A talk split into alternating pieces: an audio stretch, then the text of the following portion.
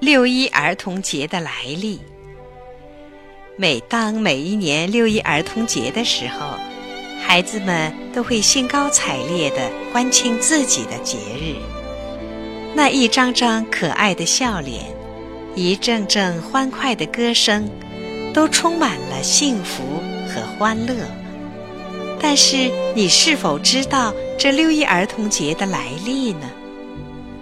那是在第二次世界大战期间，一九四二年六月，德国法西斯枪杀了捷克利迪策村十六岁以上的男性公民一百四十余人和全部婴儿，并把妇女和九十名儿童押往集中营。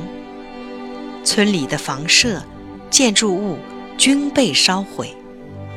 好端端的一个村庄，就这样被德国法西斯给毁了。为了悼念利迪策村和全世界所有的在法西斯侵略战争中死难的儿童，反对帝国主义战争贩子虐杀和毒害儿童，保障儿童的权利。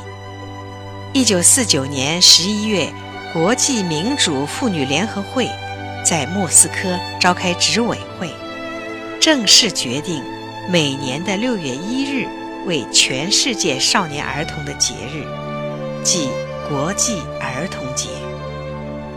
新中国成立后，中央人民政府政务院于一九四九年十二月二十三日作出决定，规定六月一日为新中国的儿童节，同时宣布废除。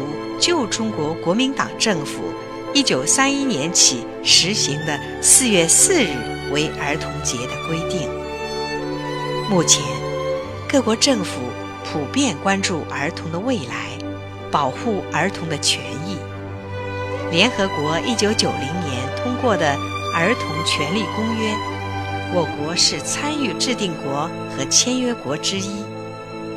在批准《儿童权利公约》的同一年。我国颁布了《中华人民共和国未成年人保护法》，这对维护少年儿童的权益起到了积极的作用。儿童是国家的未来，是民族的希望。